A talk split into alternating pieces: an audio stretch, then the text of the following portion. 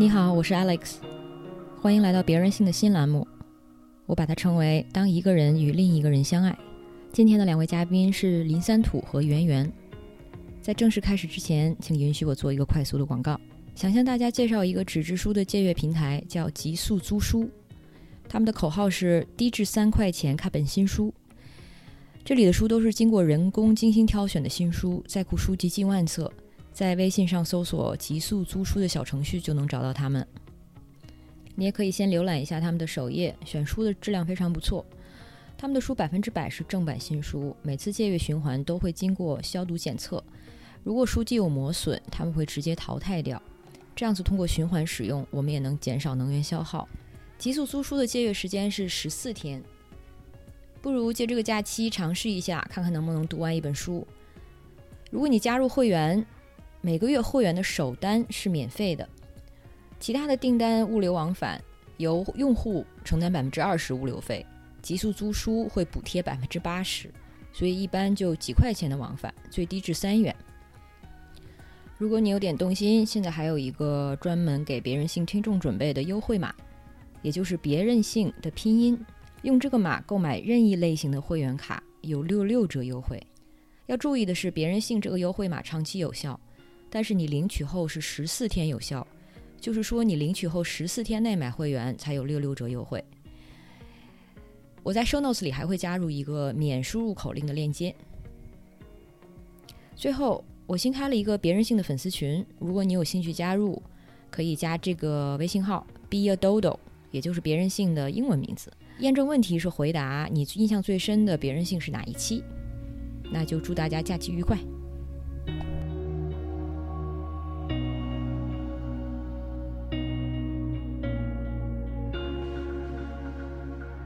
这期的嘉宾是一对伴侣，他们是圆圆和林瑶。嗯，大家好，我是圆圆。大家好，我是林瑶。林瑶就是林三土，大家可能相对更熟悉他一点儿，因为林三土就公共事务，还有像平权相关的有很多的发表，所以标签可能包括明星学者、别别别，直男女权主义者标杆等等，的确涉猎非常的广。然后恭喜二位的是，他们最近刚回到上海，然后开始在纽约大学的上海分校执教。圆圆是那个助理教授，他他是在这个长人轨上的呃助理教授，然后我算算是一个博士后嘛，我也教课。嗯，也挺不容易的，因为那个之前就经过几年的算是动荡吧，好像你们在非常努力的找一个相对可以两个人稳定下来，在同一个地方工作的场所。所以对对，因为呃，学术圈嘛，就是尤其在北美，这个要找到同一个学校或者同一个地方、同一个城市的教职是不太容易的事情。嗯，所以我们也算是就是折腾了几年，就一直我们的努力的一个方向就是希望两个人能保持在同一个地方，不用两地分居。之前去耶鲁，你去耶鲁不是又读了一个法律的博士吗？也是出于这个考虑吗？嗯，这个是一部分的考虑，对。因为当时其实是我在一六年在哥伦比亚大学毕业之后，我当时在别的地方教书教了一段时间，但是考虑到呃两个人离得比较远，加上有小孩儿，所以后来就回到纽黑本。那个时候圆圆还在读博士，嗯，那么在纽黑本呃一开始是想试着做全职父亲了，但是呃。过了一段时间，发现这样子其实生活状态不是特别好，就是因为呃一整天时间都花在小孩身上的话，我觉得很多全职母亲可能都会有体会，就会觉得很焦虑，然后会觉得呃有点不知道生活的意义在哪里。那呃为了能够保持这个呃大家在一起还是开开心心的状态，然后也是自己让自己觉得生活更有一点意义的状态，那么就干脆再读一个法学院这样子。哦，对，主要是在纽黑文，就是除了耶鲁，就也没有什么别的可以做的事儿，所以就是没事儿的时候就去读耶鲁吧。呃，你们听过凡学这个词吧？哦，我知道，凡尔赛。但是这个确实就是我们的一个困境，就是真的是被困在纽黑文那个地方。因为如果说你是在纽约的话，就是这个是听上去很烦，但是它真的是我们的那个独特的困境的一个体现。因为如果说你在纽约的话，其实你的机会有非常的非常的多，就是说你可以 explore，就是说你可以去尝试其他的很多就是跟这个社会接触的方式。但纽黑文是一个很小的一个大学城。就它基本上就是，如果说耶鲁放假的时候，它就像是一个鬼城一样，嗯，就没有它独特的那个，就是嗯，商业、工业啊，然后文化的文化，就是说完全独立于耶鲁发展起来的一套生活方式或者 engage 这个社会的方式。所以就是说，也是开玩笑的说，就是就是说你在纽黑文就实在没有事的话，就只能够去去耶鲁，对。但就是说，它确实体现了我们的一个独特的困境，嗯，对，在大学城生活，嗯。嗯，而且又做全职奶爸，因为最近不知道大家有没有了解，有一个明星因为聊了这个话题，就叫李承铉嘛，因为他也是全职带孩子，然后带带的很抑郁。我记得你有一阵子好像是有一些抑郁的症状。对，就是在那个之前，就是我我之前其实有很长的这个抑郁史嘛，就是说抑郁了很多年。当然这个原因比较复杂，但是但是确实做全职父亲的那段时间，这个抑郁。正好是处在比较严重的这个期间。嗯，后来去念书之后有好转吗？呃，念书之后其实有是好转很多，有很多帮助，至少可以停止服药。那么呃，就觉得说呃，这个可以，因为在法学院就不仅你要投入很多时间去读那些案例材料，然后去上课，白天时间被这些占满了，那晚上其实还要做那些。呃，外面的法就是法律援助组织的工作啊，然后周末的时候还有放寒暑假的时候，其实就是觉得自己呃一天到晚都在做很多很多的事情，而且这些事情就是是能够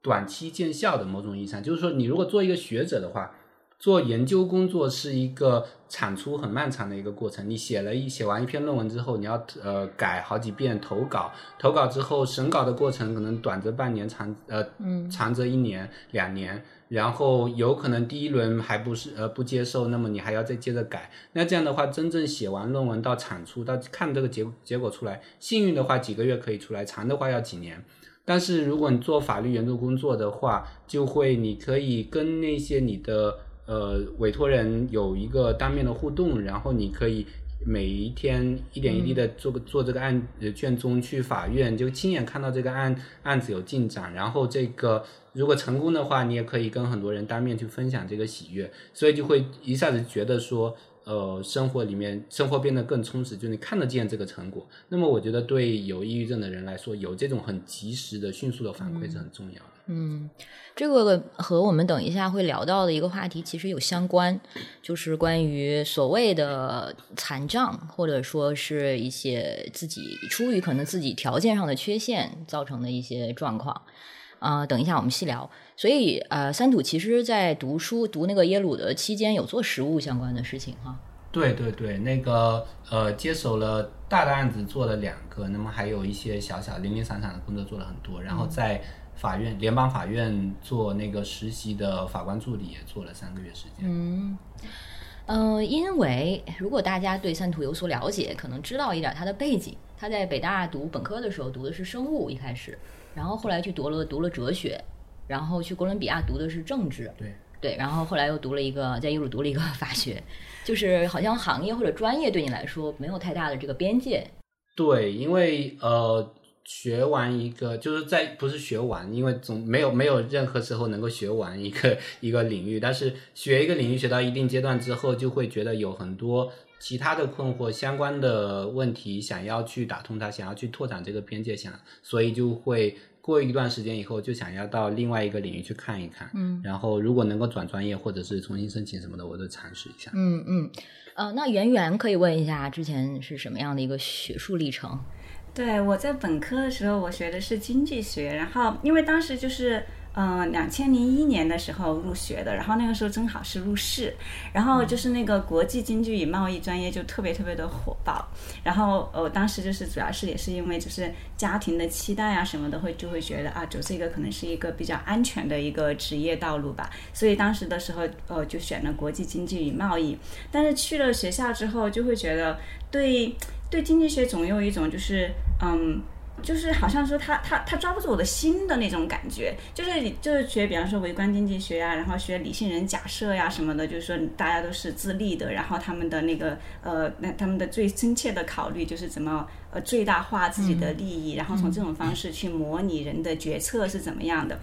那个时候是那个比较那个时候比较流行的经济学的呃主流，然后我就会觉得，哎，这怎么完全好像不符合我对人的理解？然后我当时就会就是经常都会翘课，就其实就会混在什么文学的课堂啊，然后哲学的课堂什么的。在大学毕业的时候。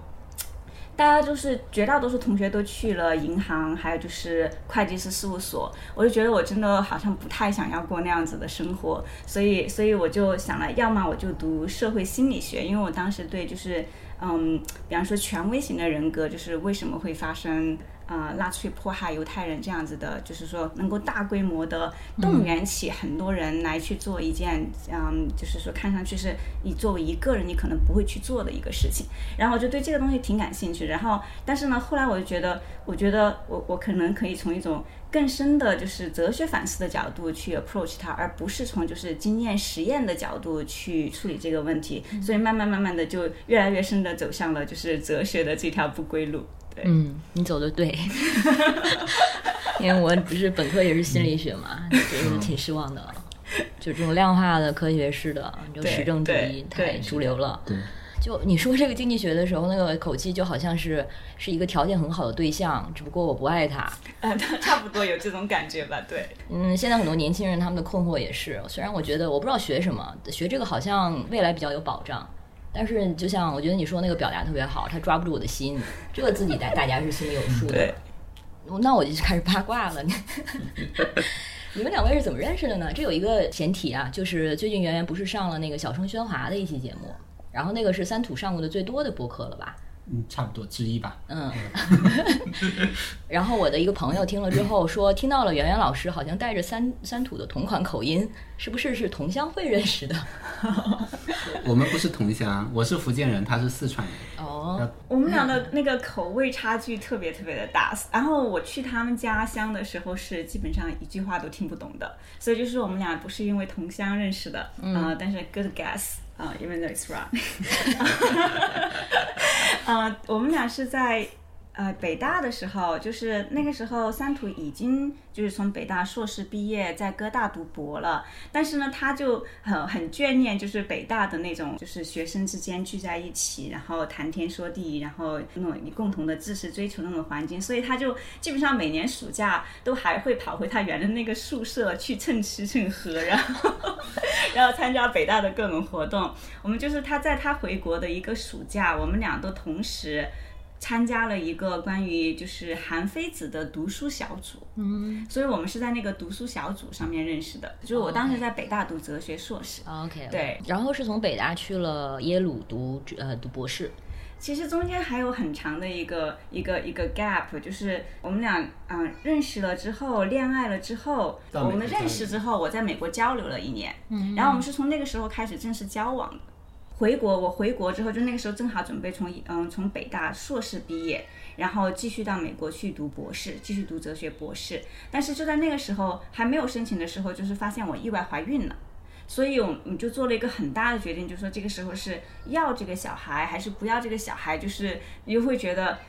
你你你的身体就是给你出了一个很大的一个难题。然后我们当时其实就是说基本上。已经决定了不要这个小孩，因为觉得就是说实在是条件还不，就是说不能够让我们很好的就是照顾这个小孩，就是时机不是很合适，整个未来都非常的前途未卜。然后，然后我们都已经去了诊所，就我们去了呃堕胎诊所，在北京的时候。就中国堕胎 其实很直接的，就他不会给你做心理指导建设工作，说你要不要回去再想一想这个孩子多可爱什么的，然后然后就听一下，就是就是故意让你就是说呃呃感受一下那个胎动啊什么什么的没有，但是呢他就做了一个做了一个就是生理检测，就是堕胎前的一个生理检测，但是呢他就出了一个他什么都没有说，就给了我一纸报告，就说那个胎心正常，就就说这么几个字，然后我当时就。呃，崩溃了，就 就就坐在那边，就是就是觉得，呃，忍不下这个心。就是我从来没有觉得，我没有这个 right，就是说我一直都相信女性有这个 right 做这个决定，无论她做什么决定都是她的权利。但是我当时觉得我做不下来这个决定，然后他也就非常的支持，就是好像说我们其实都不知道未来会是怎么样子的，但是他说那我们就走吧。我们就回家了，就这样就回家了。但是就是就是那其实是一个非常非常大的决定。我觉得就是说后来就是说。嗯，三土在学业上面其实他有很多很多的耽搁，因为他就是他是我觉得他是一个真正的女权主义者，就体现在说，自从孩子出生了之后，他绝对是承担了就是百分之五十甚至以上的就是照顾孩子的这个责任。尤其是当我的学业一紧张起来，我没有办法照顾孩子的时候，他基本上就把这个全部都接过去了。所以就是说，我们当时都是在完全就好像是往黑暗的深渊里面一跳这样子的这种感觉。但是后来就是就是也这样。样子过来了，跳的时候还是因为你知道你的伴侣他靠得住吧？不知道，完全不知道 这个。这个绝对是一个运气，对，就是说，就是很多人，嗯，就是大家都会说，就是女性朋友之间会聊说啊，我的丈夫在生孩子以前，他也是一个女权主义者，但是生孩子之后就发现他不是一个真正的女权主义者，因为孩子半夜哭，然后喂奶、换尿布，他都觉得不是他的事儿，他都睡得像一个死猪一样。但是这个东西你没有生孩子之前，你是不会知道的。然后我也不知道他是一个真正是一个什么样的，因为这个不是你不可能提前有书本知识的。我觉得我当时完全不是一个理性决定，嗯，我都没有想过我们以后怎么来，就是无论是经济上，然后生活上住在一起，怎么怎么怎么来 accommodate 一个生命出现在你的人生里面。当时就觉得。我没有办法做这一步，嗯然后那，它就会在你的身体里面自然的长大，它就会变成一个现实。就是我就会觉得，那走一步算一步吧，走一步算一步吧，就是完全不是一个理性决定。我我觉得也是因为我们那个时候就是十年前嘛，十年前网络就是公共讨论的这个场场景和现在非常不一样。就是我们现在呃，在网络上大家会经常谈到这些什么。呃，很多女权主义的概念，其实都是过去六七年大家慢慢慢慢积累起来的。回到十年之前，那个时候，你想那个什么微博都刚刚出现，然后没有什么公共讨论的大的空间，很，那时候讨论都在什么 BBS 上进行，或者天涯什么诸如此类。所以讨论大家讲的东西也和现在很不一样。所以我们那时候也是摸索嘛，就是其实也不没有想过很多这方面问题，说什么小孩出生以后要照顾多少，那个时候没有人没有人讲这些的。所以，所以就是呃，觉得说，嗯，如果他他想，就是他不想打掉这个小孩儿，我们生生，那我们就一起一起把他养下来，那就后面就一步一步走着看嘛。然后还好，后面都都还算是顺利，因为呃，就是如果决定要这个小孩之后，当时他就没有在当年就没有在直接申请博士项目，然后而是申请了那个。呃，家属签证，因为我还在哥大读博嘛，他家属签证先到纽约来，我们就先住在一块儿，住在一块儿，然后生下小孩儿，那个带孩子，然后顺便他就是到哥大去旁听一些哲学的课，然后其实呃，我觉得吧，可能塞翁失马焉知非福，就是恰恰是因为多了一年这个经验。就是多听了一年在哥大的哲学课，实际上对他的申请是很有帮助的。因为在那个之前，如果当年头一年就申请的话，他虽然之前在美国交换了一年，但是其实在这方面的积累仍然是不太够的。那么就是你申请博士项目的时候，可能很难申请到好的项目。呃，去一个去一个差一点的学校，或者有可能离纽约很远的学校，我们又面临说要分居两地的问题啊等等。但是恰恰是因为多了这一年。然后，呃，到了耶鲁以后，后来就是升升到了耶鲁，然后我们就搬到了纽黑文住嘛。那我虽然我虽然当时还在纽约教课，但是我就是一周会通勤两三次去纽约这样子。那对我来说也是，就是说我自己是比较怀念纽约的，因为我是不太习惯在纽黑文生活的，所以我也是以这个。借口机会，就每周去两三次纽约，去感受一下大城市的这个活力，你知道吗？对，然后我就可以再再多撑一段时间。对，多撑一段时间不抑郁。对，感觉三土从纽约搬到纽黑文是整日以泪洗面，怀念纽约。这个地理环境或者这个文化环境真的很重要，比想象的要重要。因为我之前不是在新西兰嘛，有一个数据是新西兰的小镇的青年是全世界自杀率是全世界最高的。嗯，我当时想说新西兰哎，就发达国家应该是。是对是就是比较无聊，但是能无聊到这个程度，就真的可以。对对。对，是的，就美国大部分地方可能都和这个很像，就可能少数就是纽约啊、三藩啊这些是例外。嗯，然后我自己是比较喜欢在大城市生活，虽然我是一个我是一个比较内向的人，我不太不太社交，但是但是我喜欢这个在街道上熙熙攘攘的那种感觉，就给你很多很多活力，就好像你走在人别人群中间，你会从人群里面吸收那个元气的那种感觉。明白对，对，但是我就觉得，我就是你起先提的那个问题，就是说你当时想好了吗？这个人是可靠的吗？就是我现在其实回想起这个决定，我就会觉得有一种有一种嗯后怕，就是就是因为我觉得很多人可能就真的没有我这么幸运，因为就是因为因为对女人的标配就是渣男嘛，所以就绝大多数人其实都没有这种，就是没有这样子的。这样子的一个结果，就是确实我只 gap 了一年，而且像他说，有可能他是就是三温四马，焉知非福，就有可能反而申请到了一个更好的学校。所以就是说，你要是把我的这个这个这个片段切出来，好像对我而言，它并没有什么真正的很负面的影响。但我又想起，就是说堕堕胎权对女性为什么就是这么重要？其实就是说，很多人他并不能够就是 count on，就是他的那个 partner 是一个 trustworthy 的人，然后 everything 会 work out，因为对大多数人来说而言，可能就是不会 work out。对。对，没错，这个补充非常重要，而且就是基于现在正好在美国进行的关于堕胎的一个法律上和文化上的一个 backlash，一个倒退吧。嗯嗯，对，所以我觉得你们两个其实求学的经历，还有就是去了美国之后跟种族啊和性别啊相关的体验，也就是也是一个挺有意思的对照。我们那天吃饭的时候很那个简短的聊到一点儿，嗯，然后我当时觉得很有意思的就是这次圆圆回来之后。三土好像很积极的想让圆圆多上一些播客，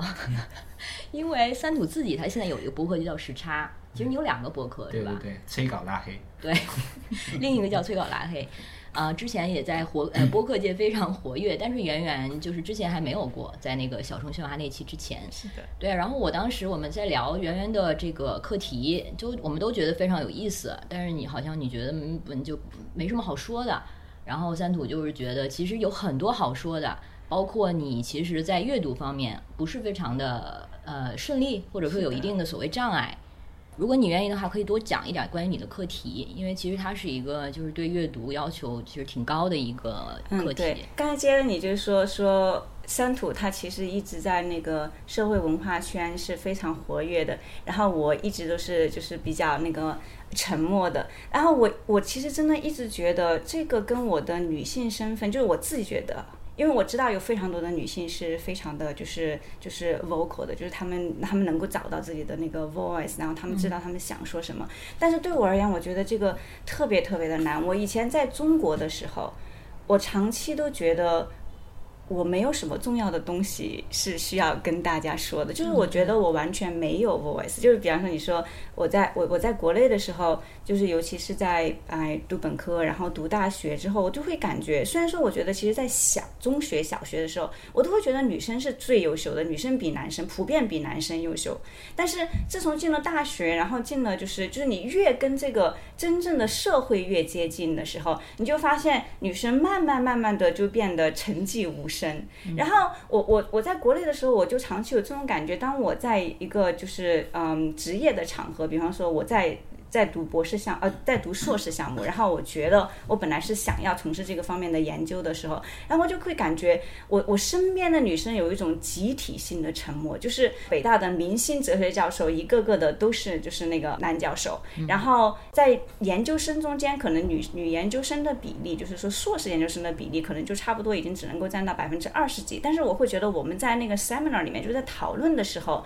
基本上是。明显的很弱势的一群，就是不太发出声音的一群。然后我以前就是在，比方说读中国的就是文字小说啊什么的，我就会觉得我应该跟谁 relate 呢？我不是明君，我不是贤相，我不是忠臣，我是谁？就我会觉得，对对对，我觉得我在。我不知道我在公众场合当中，我应该如何自处。作作为一个女性，然后我经常就一进入某一个场合的时候，尤其在国内的时候，我就会被那个就是那种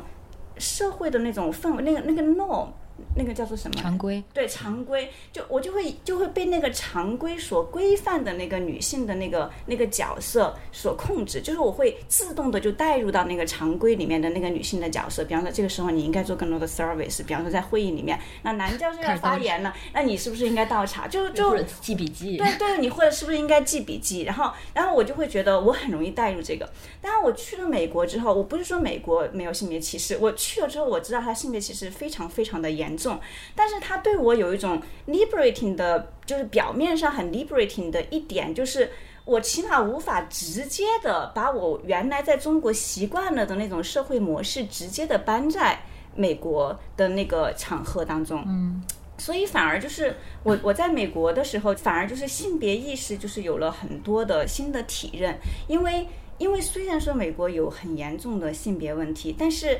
不一样的一点是，有很多人都是意识到了这个问题，嗯，所以有很多很多的公共讨论。然后我觉得很多时候你的那种困境是。你都不知道你是因为被歧视、被边缘化才有某一种处境，然后你找不到一种语言来言说你的这种被歧视和被边缘化。然后在美国就是，哎，起码我觉得我好像找到了一种语言，然后我找到了某一个人群，我们在共同的言说这个东西。虽然说后来再再看，就是中国的这个性别。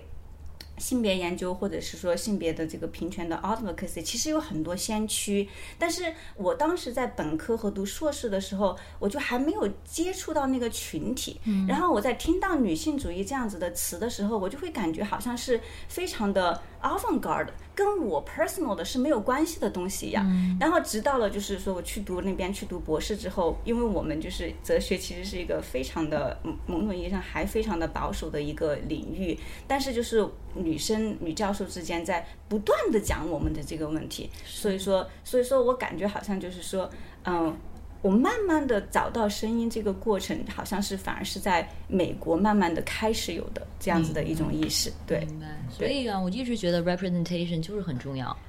这个比例就是很重要。对对对，是的，就是要有一个 critical 的一个变化，不是说你要是高过百分之五十，你真的要改变这个社会，而是说，比方说你原来是百分之一，就是你你发现了一个什么东西，它马上就像一个石头沉进了一个大海，完全没有动静。但是你可能到了百分之二十五的时候，嗯，哎，你发现你说出去的东西有回音回来，你就一下子就是那个生存的那种状态改变了，即便世界还没有改变。嗯，可以说你的性别意识是从去美国之后算是开启的嘛？对，基本上。那对森土呢？读这方面的东西比较早，在国内的时候就是，但是，但是其实真正就我觉得对男性来说困难的不是在于你读多少东西，而在于你实践中能不能做到。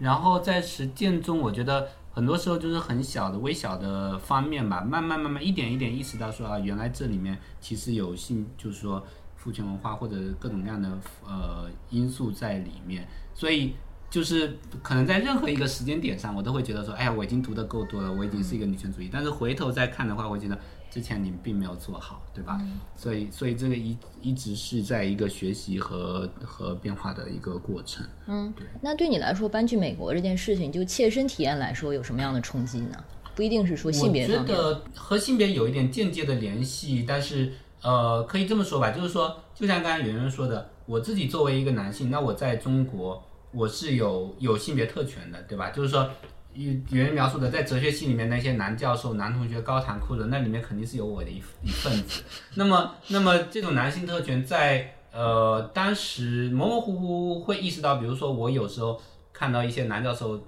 就是有有一些性别歧视言论，我不呃，我觉得不爽，我也会当面对回去。但是，但是这种反差，真正自己体会到这种反差，那可能到了美国之后，到了美国之后，因为你还就我还是一个男的，但是呢，我成变成了一个少数族裔，在中国我是一个主体民族，对吧？我是汉人，汉人男性，那你这个就是站在好像站在这个食物链的顶端，对不对？但是到了美国以后，你会发现这种性别身份和你的种族身份有一个非常奇怪的交织。就是说，同样是父权社会，但是在美国，因为是白人白人主体的这样一个国家，那么父权社会里面，这享用这个父权优势的是白人男性。那么你作为一个亚裔男性，作为一个中国中国男性外外国学生，你到了这个社会里面，你是被别人用一种敌视的目光来审视。敌视就是说，敌视是一方面，另一方面就是说，这个跟美国的它的种族史有很大关系，就是说美国的早年的华人移民华华工到到美国呃干活以后，遭受那个排华法案啊等等等等的驱逐和排挤。那么呃，其实很多华工是不被允许带自己的呃这个妻子孩子去美国的。那么他们也不允许在美国和当地的女性结婚或者谈恋爱。所以在十九世纪末二十世纪初的时候，就有很很长的一段时间。那些男性华工是抱团一起住的，就几个人租一个房子，然后就住在那。所以在美国人的这个想象中，他们就形成了一个说，这个华人男性是没有性吸引力的，他们是被去性化的、被阉割的一群人。所以他们在他们没有办法吸引女人，然后他们没有办，他们缺少阳刚之气。所以一方面就是说，对我们这些后来来的中国的，就是说亚洲其他国家来的新移民。留学生等等，他们一方面有一种敌视和警惕的态度，觉得你们是不是要来抢我们的知识、抢我们的物资、抢我们的女人；另一方面，他会觉得说啊，你不不足为训、不足为敌，因为你们是没有性吸引力的。这个我们白人女人是不会看上你们的，我们白人男人也可以堂而皇之的把你们排斥在我们社交圈之外。所以有这种两种交织的这种潜意识一起在作怪。那么在其实，在我到美国之后，那个能够隐隐约约的感觉到，就是当然你没有办法直接跟人对峙，说你你是不是把我当做一个去性化的对象来对，你没有办法跟人这样对峙，对不对？但是你会感觉到，在在日常生活中，甚至在学术圈里面，会会觉得时不时会有这样，你会感觉到有有这种审视在背后。我记得我刚到哥大的时候，有一次我们就是博士一年级的同学们坐在一起聊天，然后这个。呃，自我介绍完了以后，说说说说自己生活中的趣事儿什么的。然后这时候忽然有一个美国美国的男生，他就站起来，他指着我，他问我说：“你们中国人好奇怪，为什么你们中国人大家都叫姚？你看你林瑶也叫姚，姚明也叫姚，为什么都叫姚？”然后。然后我就，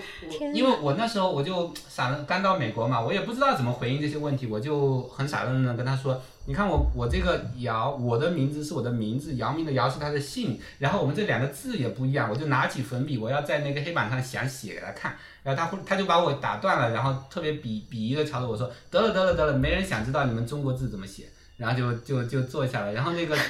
就是等一下是你的同学，对对对，然后是哥大的一位，对对对，现在现在在美美国某高校做教授，但是但是我不想说他名字，因为我觉得有可能那个时候就是年轻，但其实他也未必真正懂这些东西，后面可能也有他有反思，他有改变，所以所以我也我觉得这个事情过去就过去，但是我对我来说，我就觉得从那个事情开始，我开始去。就是包括后来去回想当时的那个场景，比如说他为什么说话的时候要转过去对着我们面我们旁边的几个女生来说这个话，对吧？所以所以就是所有的这些场景，包括他当时的神态，会让我觉得说有一种文化潜意识。嗯，这文化潜意识包括他自己可能都未必意识得到，但是他会带着一种敌视、排斥、嫉妒，但是同时又轻视的这样一种态度，嗯，来看待我这样一个来自亚洲国家的男男性。他其实就是个 bully 啊，听你的。对对对，是的，是的。但是我那个时候没有意识到这点，因为我刚出出到美国，我我自己那个那时候英语也不算特别好，所以我也不知道该怎么回应这个。就是我当时想要你你让我如果是一个人用汉语跟我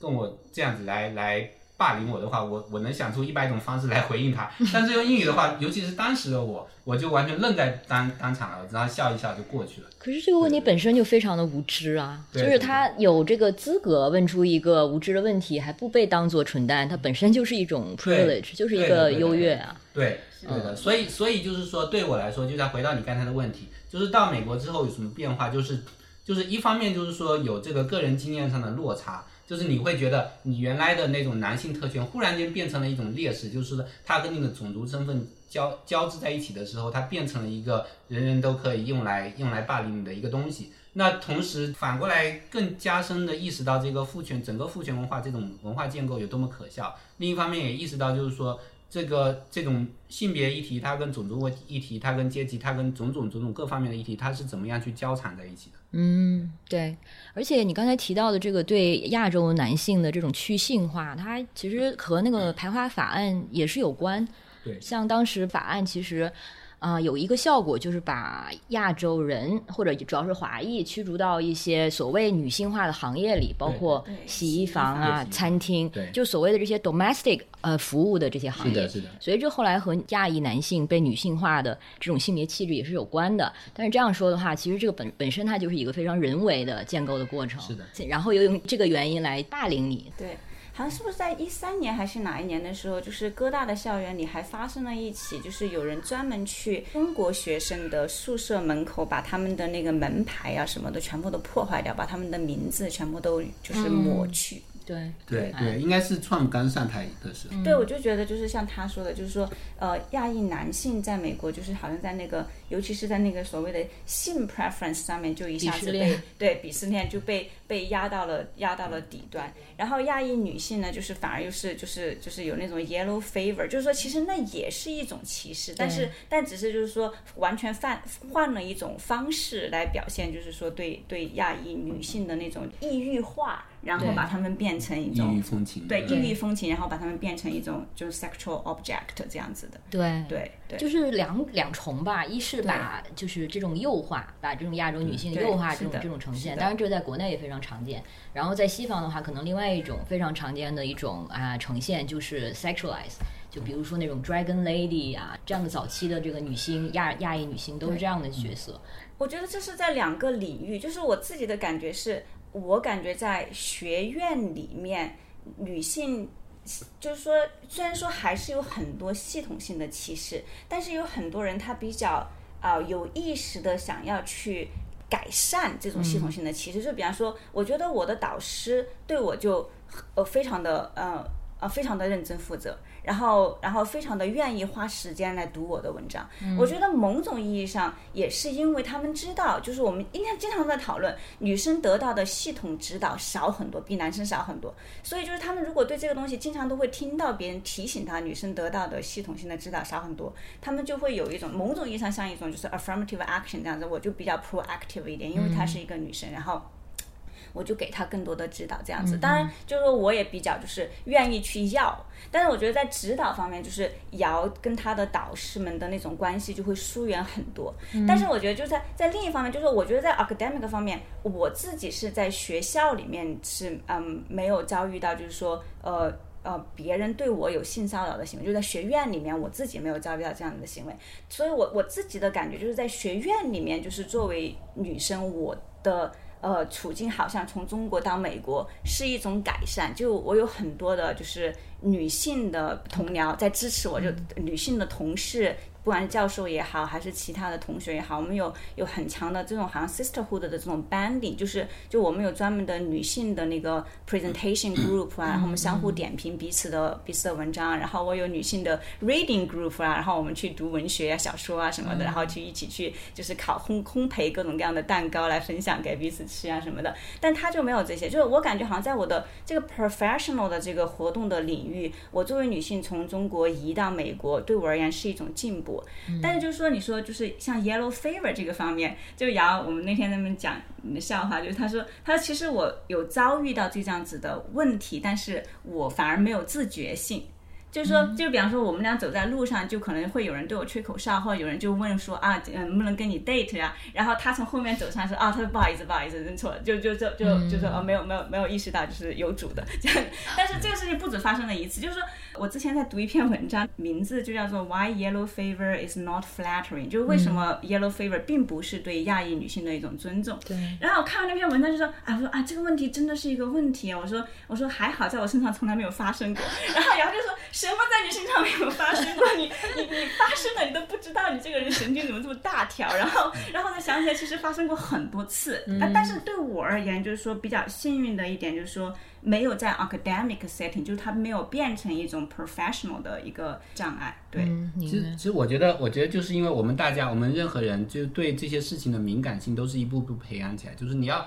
你要首先要有这个概念框架，你要知道这些理论，知道这些例子，然后你再反思，遇到自己身上的事情以后，你会提高注意力。那么圆圆圆圆说的那些事情，其实有很多，他刚到美国的时候，那么就是刚到刚到新的环境里面，他可能自己并不会意识到这个是骚扰。就是像刚才圆圆说的，有一个例子，其实我自己印象比较深的就是那个我们。呃林宝刚出生以后，那个我们那时候住在纽约，就经常沿着那沿着河散步，河边一个公园，然后呃我们是一般一起推着童车一直一起往前走的。但是有一天是我推着那个车，那个车什么被石头卡住了之类的，我就停下来弄了一下，因为那前面前面先走了两步，然后于是马上的坐在他旁边的一个，就是他拐过一个拐角之后，坐在他旁边的一个一个靠椅上的一个白男，立刻向他吹了口哨，然后就说就说这个 young lady 哈，那个我们我们能不能有一个晚上，诸如诸如此类的。然后然后我是刚好我修好了那个车，我就并着两步走上去了嘛。然后走上去以后，那个那个白男一转头看到我。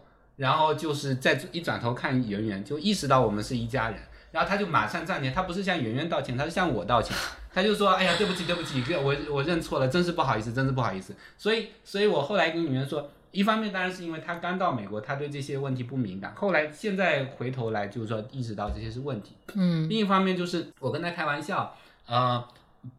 说你为什么在学学院里面没有遇到过什么性骚扰？是因为你你进入博士项目比较相比你的同学比较晚，你的同学一般就是说啊刚本科刚毕业什么的就直接进来二十出头，然后还没有结婚。呃，所以所以很多男人他会觉得你是没有主的，我可以骚扰你。Available。对对对，然后他是已经结了婚了，然后生了孩子了，才开始读博士。那么知道他情况的这学院里面的其他人就会就会不是冲着他，是冲着我。当然这个我不是说我我我怎么怎么伟大，这不是这样子，是说这个是一个很可悲的事实，对吧？这个世界就那些男人他们的心目中想的。当当他们想着说我不要冒犯你的时候，他想的是我不要冒犯那个那个占有你的男性，嗯，对吧？我不想跟他起冲突，对，抢地盘，对对对对对，所以所以这个这个事情本身也是非常可悲的一个事情。嗯，我们当时在耶鲁的时候，因为我们跟某一有一个项目的一个著名教授，就是其实来往挺多的，但是那个像那个教授后来过了几年之后就被揭发出来，他其实有很严重的系列的性侵。是，就是，而且他的对象，他找的都是来自东亚和东南亚的女生。嗯，对对对，这个的确有一个 pattern，有一个模式在。呃，另外一个朋友，他的学校也是近两年爆出是校医经常对呃学生进行性骚扰和性侵，而且找的大部分都是亚裔女生，因为他们的耻感比较强。嗯，对，就是他做了这种事情之后，他们更可能不说出来。对，是的，嗯，对，哥大就是那几年也也爆发了一起，就是呃那个女生嗯在寝室里面被强奸，然后报道到哥大，呃结果处理了那个男生一天不能够进校园，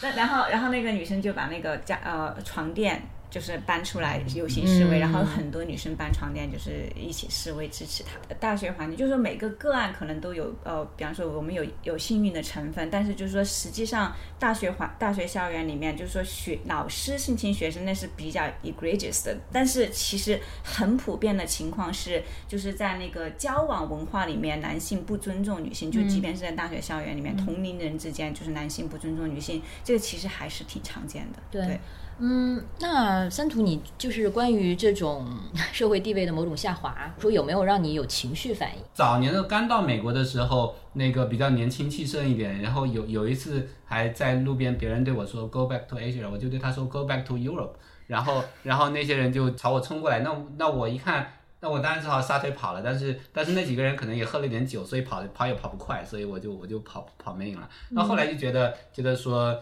呃，这个好像遇到这种事情，因为在美国你也不知道谁身上带着枪，万一人家一怒之下掏出枪来怎么办？所以所以算了吧，呃，所以是把把这个更多的精力花到花到做做其他更有意义的事情上来。对，就是我觉得我跟他的经历就是完全体现了，就是说 他在这个主流社会里面，就是尤其是这个呃白人主流社会，把这个亚裔男性当成是呃那个，比方说竞争对手，然后亚裔女性当成是 potential 的资源。因为我就我只有在跟他在一起，有一次我也被别人叫说 go back to Asia，那其他我自己在一起的时候都是被人 approach 说啊能不能跟你 date。哦。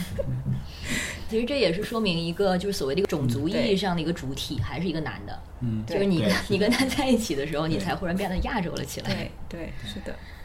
那在学术界，其实你们两个这样说的话，我如果我们要从这个身份政治的角度说，其实都是有一些边缘身份，嗯，女性也好，或者说做亚裔也好，这个有体现吗？在做学术中，我以前在读博士的时候，就是因为其实各大。它有一个要求，就是说你们博士生每年要尝试着申请几个校外的奖学金，申不上没关系，但是你升了努力了，然后学校就就把你记，就是说这是算是学呃这个项目的要求之一，就必、必须的要求之一，所以每年都会呃尝试着去申请校外的奖学金。然后那个时候就注意到，但是就是各个大学啊、美政府啊也好，其实在呃非政府组织都都有很多很多的所谓的 diversity fellowship，嗯，呃，然后就是所谓多多元化奖学金，就是用来奖给那些呃少数族裔的博士生或者女性的博士生等等，就是说历史上受歧视的这些群体。然后那我就很努力的去尝试，当然就一直都这一类奖学金从来没有中过。然后有一天我就呃觉得这个好奇，我就打开那个那些奖学金的历届的中奖人的名名单看一看，然后就是说呃要么是女性。要么这男性里面就是那个黑人和拉丁裔的，然后但是不会有亚裔男性，会有亚裔女性，但是基本上不会有亚裔男性。嗯，然后呃还有就是在我自己研究政治理论、政治哲学的时候，就就这个领域它是一个很白的领域，对，就是所以所以嗯很多时候也不会有明说的，就是大家会觉得。呃，但是但是在在比如会议的时候，那些那个 small talk，就是大家会间休息聊天的时候，会觉得比较尴尬，就好像别人看着你的潜台词就是说，哎，你怎么不去研究比较政治理论？比如说中国古代政治理论，对你一个中国人，你为什么要掺和到这个这个这里头来，对吧？就诸如此类。但是。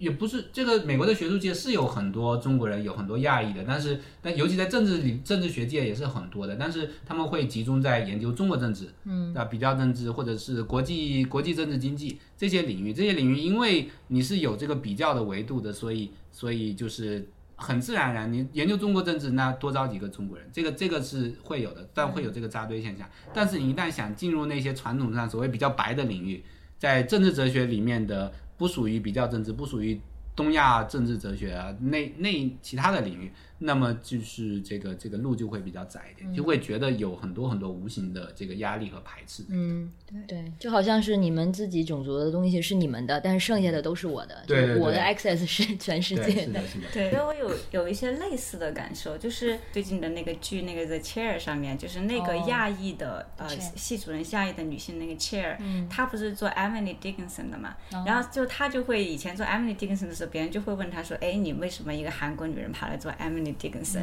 然后我就会，其实我有时候会面临他面临的那种类似的问题，就是你一个中国女人，为什么你来做？就是这个好像是，好像是没有国别，然后然后没有性别，然后非常 universal 的东西，就就是你刚才就完全是你刚才所说的，就是只要是说没有国别的 universal 的东西，都应该是我做的。就为什么？是白人的。对，你你为什么不去做？就比方说中国哲学，或或者说为为什么你不去做那个女性主义这样子的？就他会 challenge 你的这个位置。然后然后有。有时候我跟瑶就是我们在家里聊天也会聊到这个问题，就是说他们背后的这种预设，就是说主要是说世界是他们的，然后割一小块给你这样子。但是因为因为他们长期的就是霸占了，就是说。呃，这个就是所谓的这个 universal 的这个位置，因为其实所有的 universal 都是白人男性中年中产，就是他们来代表了这个 universal，他们其实有非常多的盲点是他们所看不到的，然后他们就去扯了这个 universal 的这个这个这块布，但其实就为什么大家就是说要。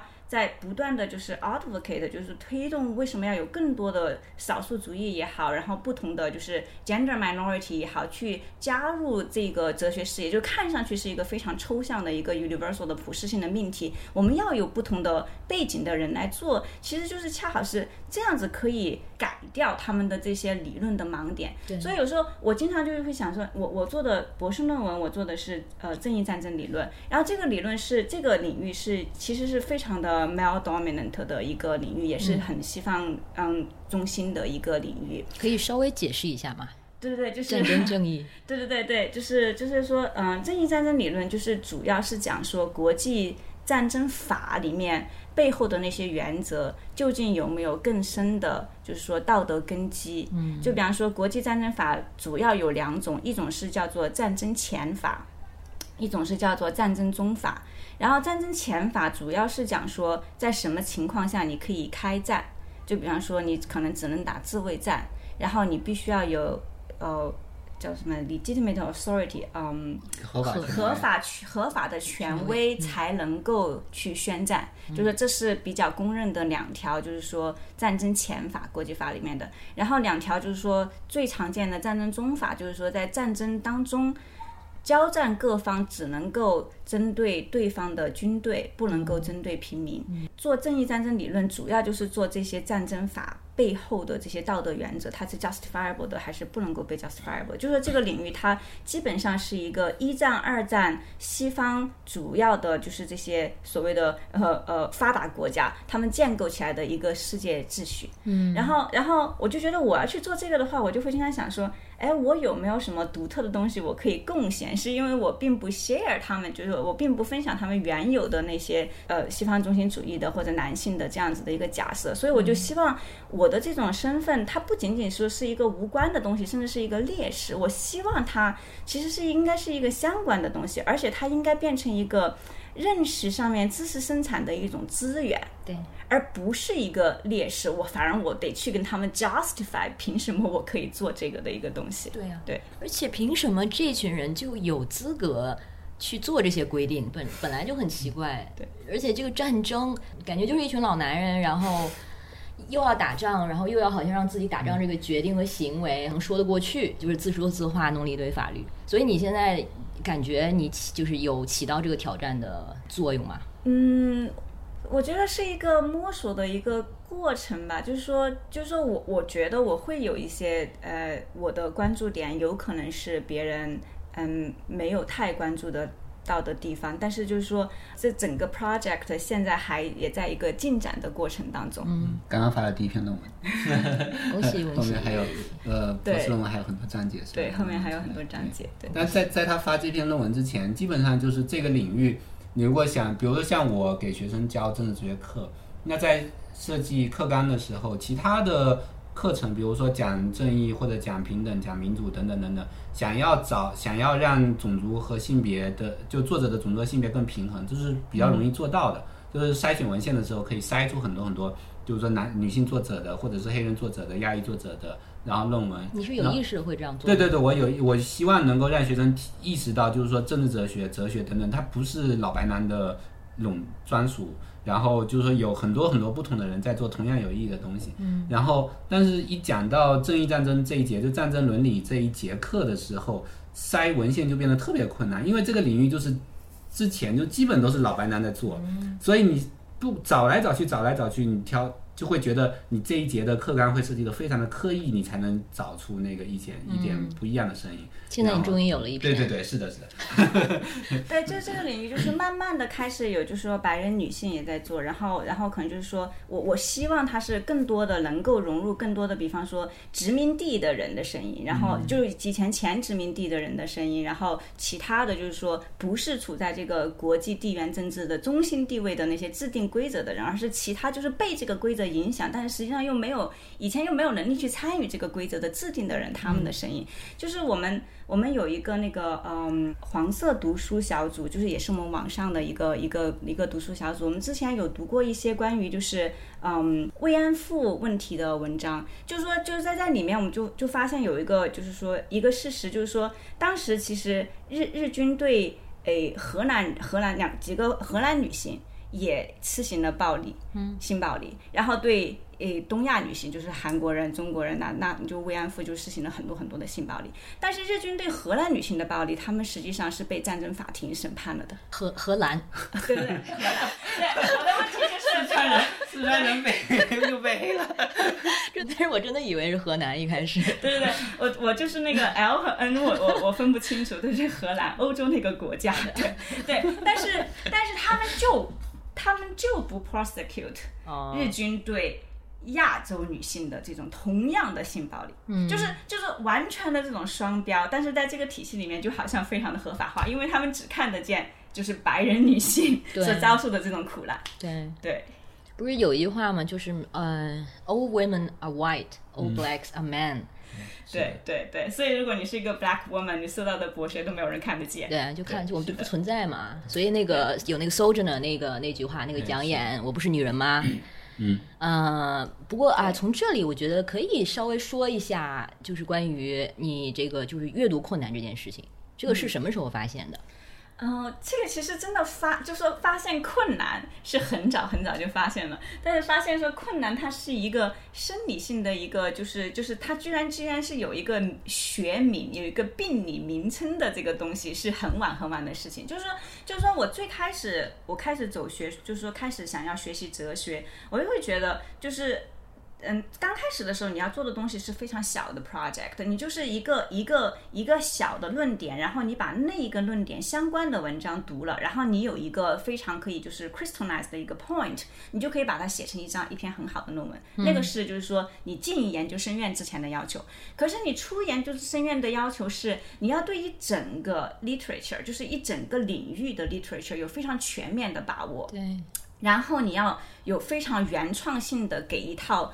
就像这种知识系统这样子的东西，你才能够毕业。然后，所以我在写博士论文的时候，我就发现我原来的那种学习能力，就是说阅读速度完全达不到能够支撑我就是掌握这个 literature，并且写出博士论文的。呃呃程度，然后我就会有很长很长一段时间，我就觉得我没有我没有足够的那个 material，就没有足够的材料让我去分析我要进入这个领域的那个切入点是什么，然后我跟其他的已经有过的论证的不同关系是什么，我跟他们的 disagreement 究竟在哪里？因为我看的东西不够，所以很长一段时间我的论文就是进度非常非常的缓慢。但是很大一个原因就在于，不是说我没有分析能力，而是我读不完我该读的东西。嗯，然后后来就是发现了有一个软件，它可以把所有的 PDF 转译转换成音轨。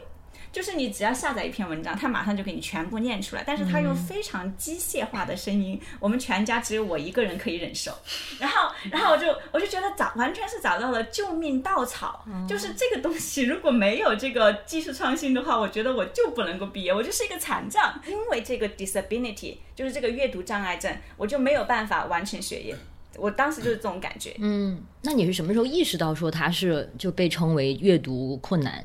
可能才一年多的时间吧。有一次，一一个呃，我转了一个朋友写的一篇文章，那个朋友他他也是写文章，说到他自己的一些呃，不是阅读障碍，但是其他的一些 neurodiversity，就是心神经多元方面的一些问题，然后讲了他朋友的一些例子，然后我就我就转到朋友圈，然后我说，哎呀，这这个问题好像我们家也也有，我和圆圆有不同的体现等等，然后圆圆也看了那篇文章，所以我们才都意识到，就说。我们各自的情况都其实医学上都可以或者应该可以有名词去描述它。圆圆那个就比较恰恰切，阅读障碍症嘛，对就是就是就是他说了几点，就是那篇文章里面，就是那篇也不是一个真正的，就是说呃科科科学综述，它就是一个个人的体验，然后他是怎么 diagnose 他自己有这个阅读障碍，他就说，比方说你你字母表的顺序你是。背不下来的，你你心里是没有一个就是那种直觉性的把握的。像我如果说我要做这个，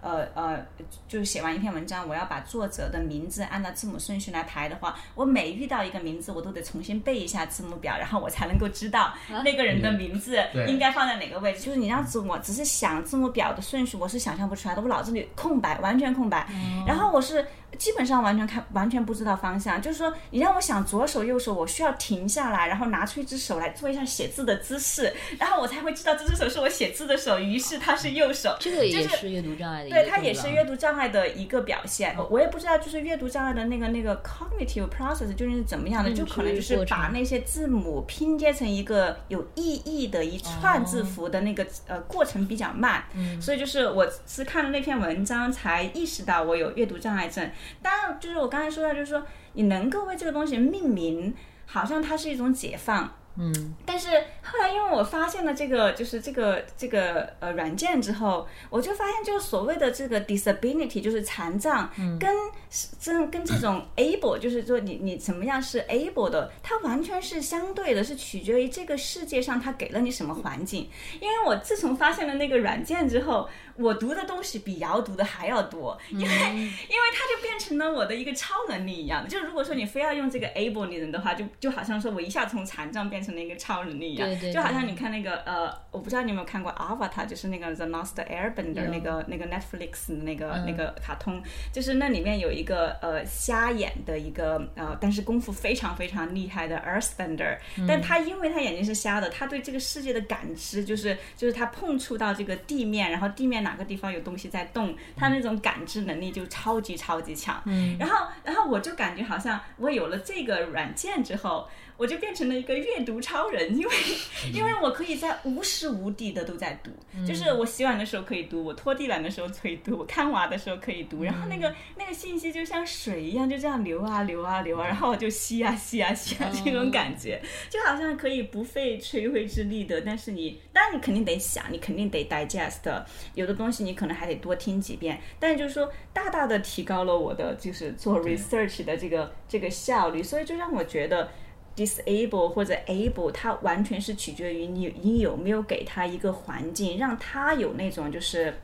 嗯、叫什么来，生物 diversity 的呃那种独特性，能够在你给的这个环境里面 flourish。对，对需要那个工具，对对对，你需要那个工具。你想，如果说这个所有的这个世界的 structure 都是为了有双腿的人做的，那轮椅就变成了一个，就是说你得坐轮椅的，就变成了一个 disability。对但是如果所有的东西都是无障碍通道，那轮椅就就是能够坐轮椅的人，他就不是 disability，因为我哪儿都可以去。对，而且坐轮椅的嗯姐妹会称为我们两足兽，因为他们是有车的。是的，是的，是的，比我们还快。对你刚才说的这个，就是好像现在在至少比较批评性的这个残障研究也是这样的观点哈，就是其实问题不是在所谓的身体我们这个身体的状况或者残障，而是在我们所处的环境有没有足够的这种纠正式的设施，或者是给不同身体需求的人提供不同的方便和服务。对，嗯，那三土你的这方面就是在呃叫精神多样性方面的体现是什么？对我，我和圆圆正好是相反的，就是我我自己读书是一个飞快飞快的人，就真的是真的是字面意义上的这一目十行。一般别人能看看一行字，我就已已经一页已经看完了，就到下一页了。但是但是我就没有办法通过听来吸收很多东西。就是说，圆圆她做饭、带娃、开车，她都能听，那我是我都听不了，我都听不了，我所以我真正能够阅读的时间就会少很多，因为有别的事情哦需要用眼的时候，我就我就不能够吸收其他学术信息嘛。那老师讲课呢？我其实是这样的，我从很小的时候我就发现我自己上课的时候是不能够专心听讲的，但是不是多动症，因为我其实能够静静的坐在这边，我写文章也好，我看书也好，我能一坐就是一整天下来，所以我并不好动。但是呢，上课的时候为什么我总是听不进去呢？从小学开始，其实我从小学到大学到读博士的读博士的时候，我就上课的时候根本就没有在听讲，然后上课要做的功课我都是提前做完就是。比如说博士项目、博士期间，呃，这个阅读要阅读的东西，我一定会是头一天晚上或什么就提前读完了。对我来说不花什么功夫。到上课的时候，我就是在想自己的事情，因为呃老师在讲什么，同学在讲什么，我完全听不进去。当然，我要认真听，很认真听，我是可以去听的，就要集中百分之二百的精力。那么这样的话，就会导致我的精神高度紧张。那么在上完课之后，我的脾气就会变得特别差。我现在还不知道我自己这个状况到底叫什么名字，因为我在网上搜索过很多类似的，就是说什么听觉处理障碍啊，或者诸如此类，但是都不一样。就比如说很多听觉处理障碍的人，他们是很怕日常生活中的噪音，比如说鸣汽车鸣笛啊什么的，然后他们就会觉得觉得很焦躁。但对我来说不一样的，我比如说坐在闹市里面看书，搬一把椅子坐在那个十字路口看书，完全没有问题，我可以看上一天，不会受到外界的影响。但是，但是我的问题在于说，如果别人试图用说话的方式对我释放信息，就说话，然后过了一段时间以后，我就开始觉得烦躁。那么，那么呃，中间一度我找到了一个缓解这个问题的办法，就是因为去年疫情嘛，疫情的时候。耶鲁法学院的很多课改到线上来上了，改到线上来上以后，就是呃线上大家用 Zoom 去去上课啊，但有的时候因为要去接孩子等等，那个就没法上课，就事后再到网站上找当时的录音来听，找录音来听就可以发现可以调快速度，调快速度以后发现说，哎，如果把这个声音调成两倍速的话。对我来说就变得非常的悦耳，嗯，就一倍速的说话，那个我就根本就受不了。然后两倍速的话，我就觉得，哎，这个这个才是正常人应该说话的速度。但是这样的话，我就我就听了很多很多的录音，包括播客，我在那段时间听了很多。但是听完了以后，呃，但是这个对我来说也是有极限的，就是说虽然这个速度调的调快了，我能够听更长的时间。比如说以前是听课听十分钟我就要崩溃了，那么调快调到两倍速以后，我可以连听个三个小时。但是三个小时之后，我还是不行了。我觉得这一天我就不能再听任何人跟我说任何事情了。嗯，因为我的我的精神状态已经到一个临界点。如果你再试图跟我说话的话，我的我就脾气就会变得很暴躁。包括日常交流也不行了。对对对，日常交流可能就是呃，因为因为有爱嘛，所以就跟家庭成员的交流是可以的。但但是对小孩，就小孩如果这时候来稍微缠我一下，我会我可能就没有像平时那么耐心，因为我平时是一个非常非常耐心的爸爸。然后我我想说，如果可以做一个实验，比如说把这个速度调到无限快，一百倍速，假如我呢还能分辨出里面的音节的话，我可能可以听更多的内容。但是但是没办法，人耳的处理极限就是就是那么高。调到比如说听播客的话，我现在一般的播客我会调到三倍速。比如说话语速稍微快一点，像我自己说话的话，我会调到两倍速来听。嗯，那么其他人说话，我会调到三倍速来听。但是这些播客没有给你三倍速以上的选项。怪不得你找不到一个合理的所谓的诊断，因为你这个 只不过就是大脑的处理太快，然后器官跟不上。对，但是但是我我相信很多人跟我有类似的症状，因为那我之前面提到不是我们分享了一篇呃朋友的文章到朋友圈里嘛，然后就有我们的几一些朋友。呃，有呃，就就纷纷到底下来说，哎呀，我发现，呃，我的症状是这样的，我发现我的症状是这样的。然后其中有一些朋友的症状就跟我非常相像，有有一对朋友也是夫妻，他们很好玩。那个妻子呢和我是基本是一模一样的，然后丈夫和圆圆是基本一模一样的，就就是包括就是阅读还是听东西，然后包括从甚至包括到喜欢吃酸的还是喜欢吃辣的，像我我说我说。我就觉得我好奇怪，我从小的时候开始，我最喜欢做的事情就是跑到厨房里面偷偷喝醋，就是拿着醋瓶子，然后然后就倒到嘴里去。然后我那个朋友，就是那那个那对 couple 里面那个妻子说：“哎呀，我小时候也喜欢到厨房偷喝醋。”然后他也是和我一样，就看书速度特别快，然后然后那个但是听别人说话就很不耐烦，就很容易很容易暴躁的这样这样一种人。嗯，但是你不是在说你发现了某种联系，你喝醋不不不是说发现某种联系，而是当然有后面还有朋友附和说他们不喜欢喝醋，但是他们读书很 快或者诸如此类的。所以我我的意思是说，人人是很多样，对对对，很多样的。然后很多很多的我们自己意识到的症状，由于找不到医学上还没有人去注意它，没有适合的概念去描述它，以至于我们都没有办法跟别人讲解我们是这种状态。别人别人会觉得你这个人怎么这么奇怪，或有的人会觉得说，哎呀，我好羡慕你，你读书为什么那么快？但是但是这个背后是有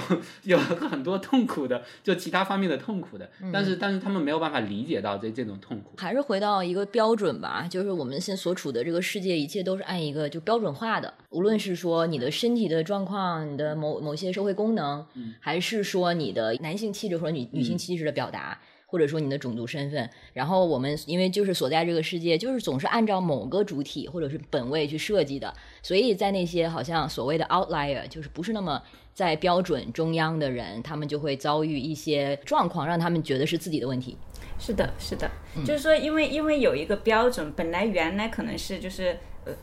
Value neutral 就是说，就是本来是没有好坏的东西，但是因为有了一个常轨，结果就变成了那些不符合这个常轨的，就变成了一个坏的东西。对，就比方说三图，他其实他本来很能学习，然后他成绩一直都很好，但是老师就会觉得，哎，你咋不尊重我？我跟你上课的时候你就不能听进去。但是实际上是因为他学习的方式不一样。嗯，就是说，如果我们能够更理解每个人有这样子的这种就是 biodiversity，然后去以他符合每个人的需求的方式。来创造这个环境的话，我们就不会有那么多的因为这种形成的某一个长模而带来的各种各样的边缘化和歧视。嗯，像圆圆，包括圆圆这个事情，他后来给了我很多自己很多启发，包括在教学上。因为以前，比如说我给学生设计完课纲，把课纲发给学生了，然后给他们布置一些阅读材料，那有的学生完不成，呃，我我心里面会觉得是不是？觉得是不是你不够努力？你为什么就是说我我布置的东西也不是很多，为什么你就偏偏看不完？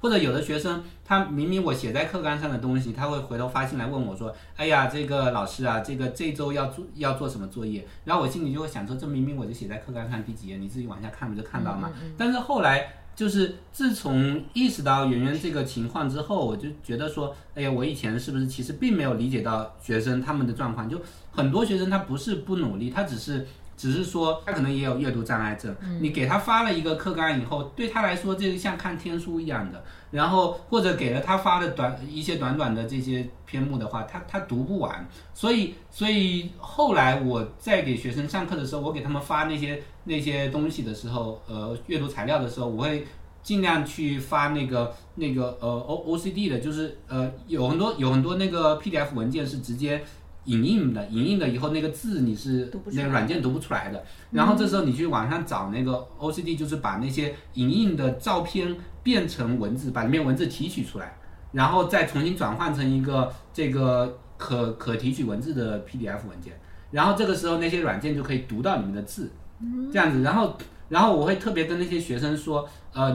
你们里面有的人可能以前。呃，一直在学习的过程中觉得很沮丧，就是说读书读不完什么什么。但是你们不要担心，我自己我的爱人自己都有这样的症状。然后你看他博士都读完了，当了当了在美国高校任教，所以这个嗯，这个你们其实从中应该是可以得到很多启发和那个触动的。就是说，就是说其实问题不在你们身上，但是只不过就是说我们之前老师作为老师，这是我们的过失，没有给你们提供那个适合的渠道和方法。让你们去接受这些信息，所以你们可以去网上找一些。我自己也不知道那些那些软件哪个更好用，因为我不用那些软件。但是我说你们可以去网上找找找找推荐，就是说找一个最适合最适合你们的软件，然后这些这些文件你们是能够语音读出来的。然后你们如果对课纲里面有什么问题，你们尽管来问我。虽然我在课纲里面写过了，但是但是我不会因此在拒绝你们，因为。就是有可能你们其实就是说我写下来对我来说明明白白的信息，但是你们读你们是读不到那些。对对对，对我们对这个认知的之前的理解太单维了，好像就是聪明笨，你要看不懂的话你就是笨嘛。但事实上，它其实应该是多维的，就是我们其实认知的器官也是多重的嘛。其实除了什么眼眼睛、耳朵、听觉，触觉也可以是一种。是的。但我们之前完全都没有把这些好像放到认知的这个吸收或者 input 的那个解路径里面啊。对，是的。嗯，但是相信对这种情况应该在慢慢的变好。一是大家的意识，二是其实就是像有这些问题的人，他们的可见度，然后这种需求的可见度。啊，就是像我们那天我也提到那个例子，就是为什么我们现在会有眼镜这个东西？嗯，就其实你还是回到你说的这个什么是 disability？如果我们近视的人没有眼镜，其实就是某种意义上的残障啊。是的。但是这个需求现在就很轻易的被这样的一个呃纠正性的工具满足了。对，所以大家就不再觉得近视本身是一种残疾。对对。嗯，但是它真的不是一个是和否就是残障和不是的问题，而是一个其实是一个程度。它和很多东西一样是一个光谱。嗯，而且就是阅读障碍这个东西，我知道就是对人的打击，学习上的打击真的是太太大了。而且你能坚持到博士才发现这个问题，应该很多人可能小学、中学就被劝退了。对对对，对，是的。嗯，其实回想起来，我们以前的小学、中学同学里面，可能有很多都有阅读障碍，但是老师就会觉得你你不努力，对，你不好，或者就是你就是笨，对你笨，对。所以这个故事真的很激励人心。对我现在一上课的时候，我第一节课也是会跟同学们讲，就是说大家的那个呃学习的方式是不一样的，所以就是可以尝试去发现一下自己的学习方式是什么。嗯，有的人喜欢听，有的人喜欢读。呃，等一下，我跟你们再问一下这个软件叫什么吧。就是这个，对，Prestigio，对，就是 P R E S T。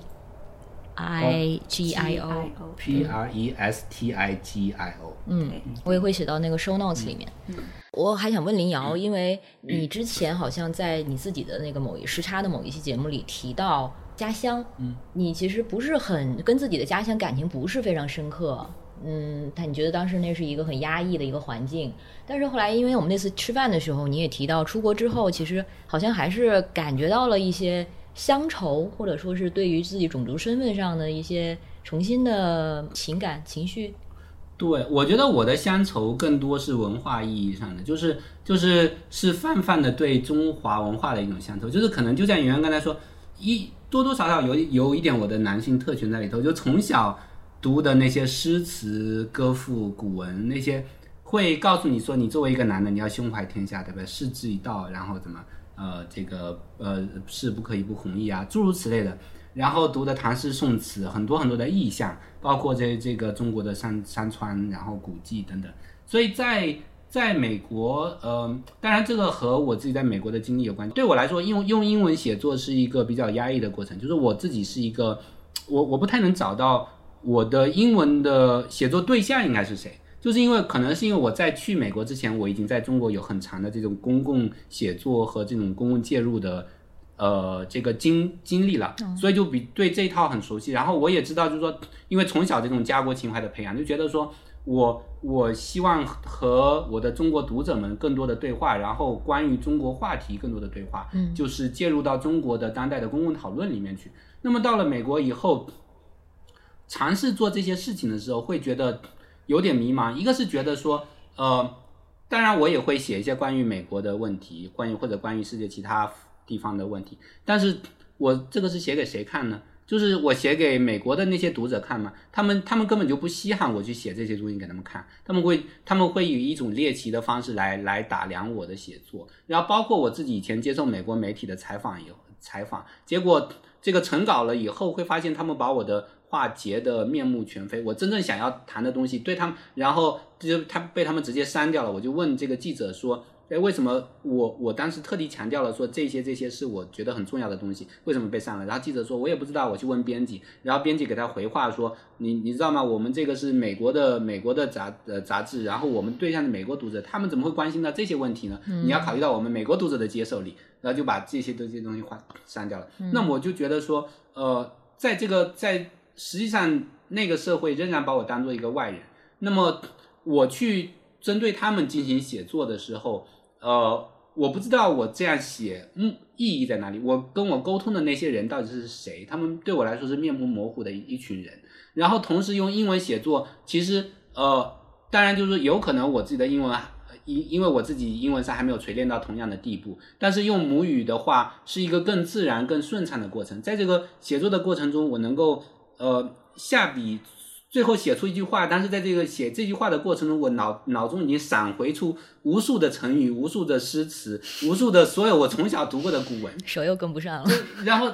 这个这个对对，最后肯定不会都写下来，但是但是这些都是我在写的时候，我的脑袋是在高度活跃的。但是写英文的时候，呃，就会觉得是一个很苦呃痛苦的过程，就是呃，尤其是学术界，也就是说在学术界，当代的全球学术界是一个呃高度英语霸权的世界，嗯。就是说所有好的期刊，就大家认为好的期刊都是英文的，然后你要试图用英文写作，你要去投那些呃编辑和审稿人所好，然后你要把自己的英文写成和母语者一样，甚至比他们更好，嗯。然后等等方面，他们会用很严苛的标准来看待你。我也能够这样这样去写，但是这个这个写的过程对我来说不是一个愉悦的过程，对我来说是一个很大的干扰。就是说我想要表达的东西，我想要澄清的问题，我想要拓展出来的论证，呃，我必须分出很多的精力去打磨我的英语，然后才能让我这些东西被闪光之处被别人看到。嗯所以，所以对我来说，我的乡愁是体现在这些方面，就是说，就是说我我呃，我从小可说不好听一点，被规训的一个一个很有这种家国情情操、士士大夫情操的这样一个一个典型的直男啊，被这样规训出来以后，我很难再跳出这个我这种自我的身份身份认同，然后去。去去拥抱一个更大世界。虽然我一直在努力的这样做，但是但是对我来说，显然回到前面那条路是更容易的。嗯，我在尝试想象啊，因为毕竟我们的这个主体位置不一样，然后你的成长背景我们也不一样，然后知识能力也不一样，所以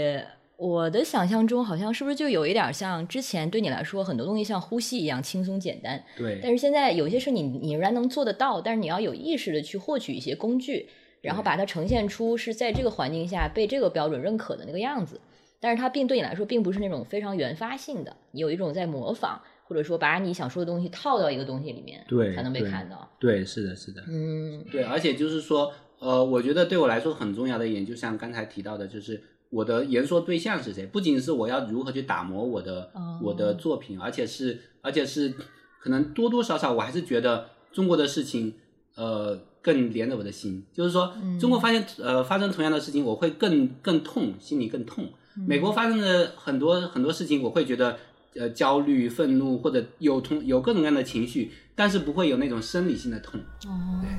对，我觉得就是这点上也是，就是说也跟启先讲到的，就是我跟他好像就是说开始进行这种嗯嗯有公共性的这种嗯思考的。呃，时间点不一样，和那个氛围不一样。然后我跟他就是对英文写作的感受就差距就非常大。就是我觉得我在中国的时候，出国之前，我觉得当然肯定母语都是很顺的，但是但是中文对我而言。好像更多的是一种抒情和私人的语言，就我可以写很长很长的信给朋友，然后然后读小说这样子的那种语言。然后我觉得我是就是开始读博，然后开始就是去思考这些很大的政治哲学问题。我一开始做这个，基本上就是完全是在呃英文语境之下的，所以就是我的学术词汇，我反而是我找不到中文的对应的语言。然后然后我就会感觉到，我我我觉得在用英文的时候，虽然说我其实就。就是说，你从写作技巧这种角度，我的英文肯定也是不如我的中文的。但是我就会觉得，哎，我反而知道说这个圈子我想要对谁说话，就英文这个，就尤其是比方说学术圈子这个圈子，我想要到对谁说话。然后我觉得我反而愿意就是去去去打磨我的语言。然后比方说，我我提前说到，就如果说我作为一个少数族裔亚裔女性，我来做这个题目是以前其他人可能没有看到过的一个视角，我反而愿意就是。说通过我去打磨了这个语言之后，把这篇文章写成就是非常精美的英文，让大家也能够看见，好像可以这样子，可以帮助，就是说这个主流的学术圈来去试图去找到主流的学术圈有没有什么样的盲点。就就我自己就就就就是三土他会觉得用英文写作是非常憋屈的，就是英文它有一种就是。帝国主义霸权，就是因为它已经占据了就是整个这个学术生产、知识生产的这个高点，使得所有的人要为学术做出贡献，都好像被迫的去学这样子的一种语言，然后就好像这本来这种语言好像有一种压迫性这样子的，然后我自己就好像会觉得，就是说。这个现实就是说，英文它有这样子的一种世界知识生产霸权的这样一种地位是很 regrettable 的，就是说它达到这样是因为他们以前的，比方说殖民主义啊、暴力啊什么的。但是我自己好像会觉得，这个语言本身。我可以把它就是好像 co-opt 过来，变成我的一种工具，去言说我想要言说的东西。就好像说，嗯，比方说那些黑人思想家，像 James Baldwin 啊，或者是像 Audre Lorde 呀什么的，他们都会用非常精美的语言。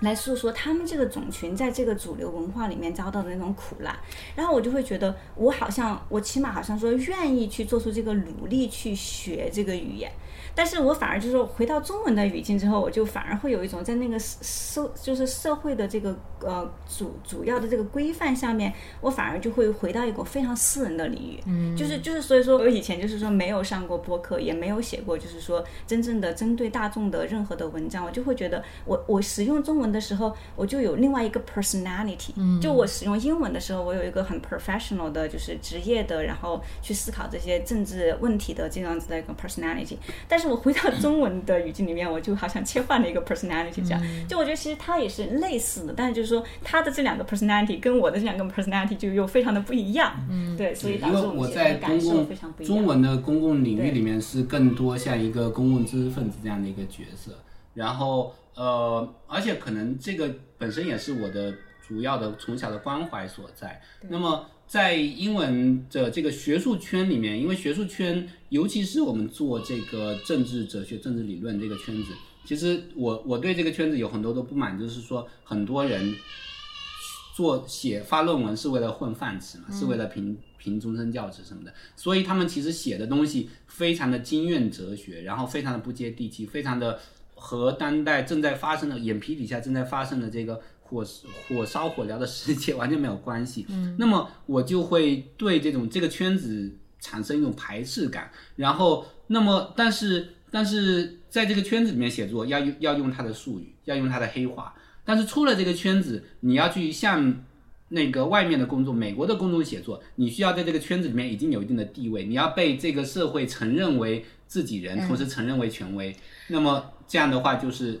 就就会出现一种身份上的错位。是啊，但是这一点上，在中文的公共语境不也是一样的吗？就是比如圆圆说的这种失语感，或者说呃感觉到不到自己的声音，其实也是一种就是汉语的在公共语境下的霸权的一种体现嘛。对对对，是的，是的，就是说，所以所以我我在这个过程中，就说我肯我多多少少回到中国的语境下，我多多少少利用了我自己的呃身份上的一些特权，就是。作为汉人，然后作为直男这样一个特权，当然，就是我自己会以前会尝试过说怎么去打破这种普通话的，尤其是北方中心主义那种对普通话的理解的霸权。然后，但是因为这个事情太多了，就这个这个努力没有持续下去。因为我以前尝试着写过。呃，一些小说就是用掺杂一些，比如说闽东北方言来写作，因为包括在就是说，其实我们中国的这个方言，包括汉汉汉语内部的方言就已经很多样了，那还不提其他的少数民族的语言。那么在汉语内部，甚至比如在福建省内，它的方言也很多样嘛，除了我们最常知道的闽南话以外，那么还有闽东、闽北等等等等很多很多的小小方言。那么所以。怎么去呈现这种多样性？我觉得，我觉得实际上是一个很值得做的工作。当然，我自己是心有余力不足。在国内，就是很多人会觉得 汉族人有有有有很多这样的人。当然，一般来说可能不在我们那个小的这个 bubble 朋友圈里面。但是，我觉得可能是绝大多数人，他们就会觉得啊，其实是汉族人受到了歧视，因为少数民族的人他们高考的时候还会加分什么的。然后，然后我就我就觉得。当当我当我试着用另外一种语言，就是去学了别人的语言，然后想要去达到别人的语言给我定的这种标准的时候，我才知道，你说给少数民族加分，这是就是多么多么，就是简直是特别特别微不足道的一种姿态。嗯，就他们所面临的那种，嗯，就是像你说的这种汉语霸权带来的，就是日常生活中学习当中，然后自己成长一个就是。跟这个社会有紧密的这个 integrated 的这种关系的一个人，他们所遭遇到的那种种种的困境，根本就不是高考的时候呢加二十分能够有真正实质性的帮助的。对，所以我们又回到了反殖民的话题，终于在今天的这个话题中找到一个主题了。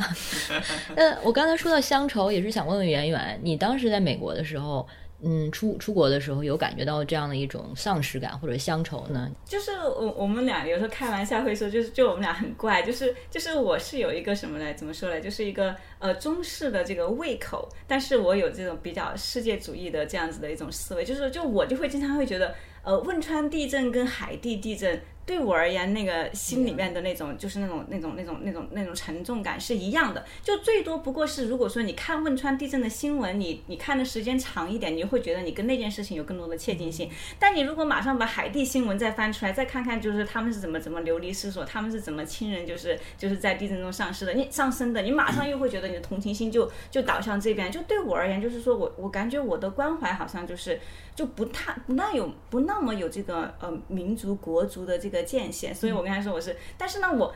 我很不能够吃美国的菜，就是，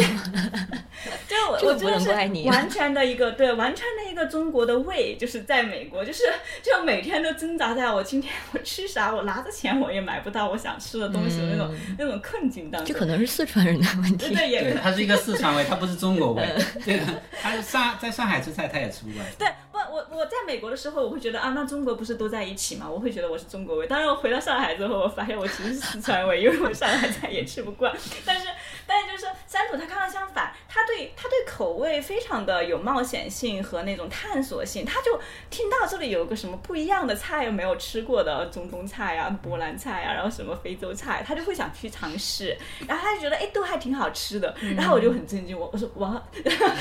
但是呢，他就他的关怀呢，就就像刚。刚才说，他就又非常的民族主义，所以就是，就我们俩就是对回国不回国都好像是说你自己身份已经被割裂了。就是我问三的时候说，你可不可以告诉我，你你究竟想要怎么样？你究竟是以后是想要生活在国外，还是想要生活在国内？你要是告诉我你的真正的那个 preference 是什么，你的偏好是什么，我就可以这样子计划我自己的职业，对吧？然后他跟我说。这个问题有什么好问的呢？啊，不就是一个砍左脚，一个砍右脚吗？然后说，哦，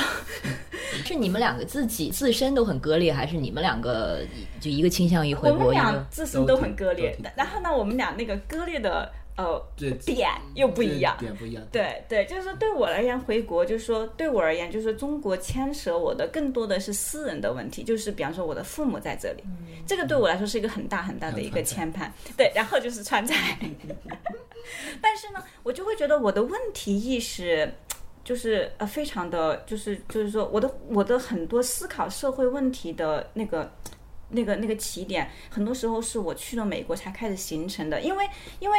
很大一个方面也是因为，就是说，社会空间大一点嘛，就是你能够听到更多的声音。你不管是骂这个呃疫苗问题也好，骂这个他们反恐的政策也好，你就会，然后女权问题也好，你就会觉得你有一个可以参与的，然后你的声音就是，就虽然说好像你要觉得就是我们还是很边缘化，但是你会觉得你好像可以把自己作为这个社会的一份子去参与这个社会的建设，然后你可以有自己的一个论点，然后你想要说服你的这些就是所所谓的这些 fellow citizens，你希望他们相信什么？但但是，但是我觉得回到国内这个环境，就是说它的这个方面的空间就是又少了很多嘛。就是说对我而言，就是感觉好像那个国家并不是因为那个。历史传统就是说我被我被这这这个唐诗宋词养育成了什么样的人，而是说我成能够成为哪个国家的主人。我以前会觉得，就是我我很接受，就是像伍尔夫说的，就是说呃女人没有祖国，我也不需要祖国。但是我其实我现在就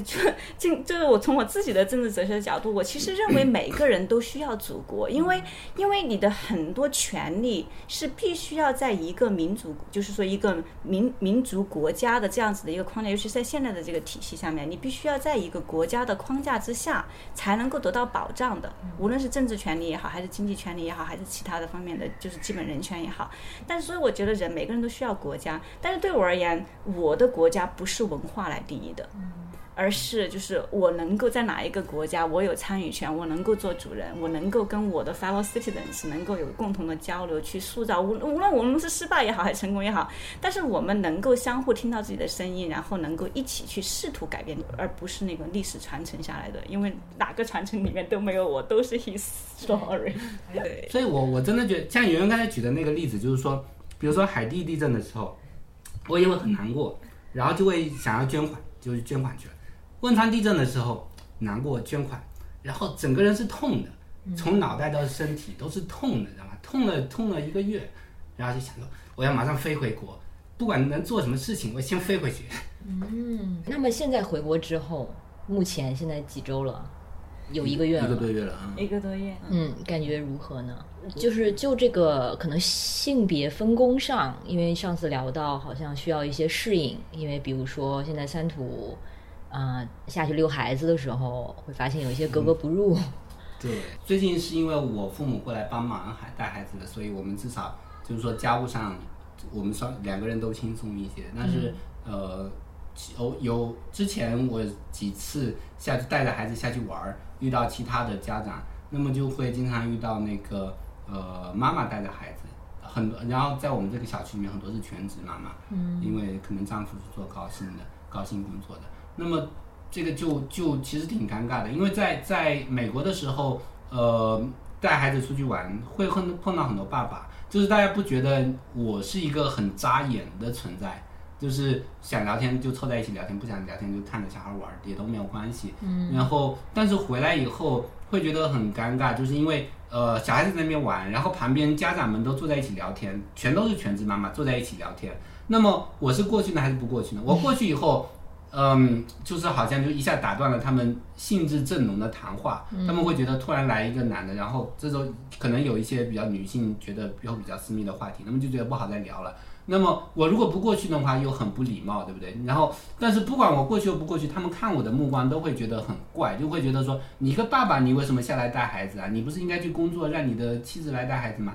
就这样的感觉，对。对，圆圆正好体会是相反的，对不对？那个那天你说到。呃，下去以后是一是一脉相承的嘛，就是说是一样的。就是在国内的时候，如果说你你你孩子有一个 play date，就是孩子跟孩子约着玩儿，然后然后其他的妈妈都在那里，然后我就会觉得，就是说那个那个 social norm，就是那个社会规范，他就会他又会就是跳进来，就会就会跟我说，那我现在应该做什么？就是说我在我在美国的时候，我可能会觉得，呃，我把小孩儿就是放在那边，然后我可能去自己去敲论文呐什么的，然后也是可以的。但是但是在这边，我就会觉得我有。更大的这个压力，呃，我应该跟妈妈们在一起，就是说，我们应该就是啊，拿一下家常呀，然后聊一下孩子在学校的生活。当然，其实我自己会觉得，其实也还是有挺多可以聊的。就我我之前以前会觉得，就是说，这个是呃有文化的问题，就是说，就是说。我觉得我在中国的时候交朋友是个很自然的事情，就是我其实觉得挺人来熟的，就是，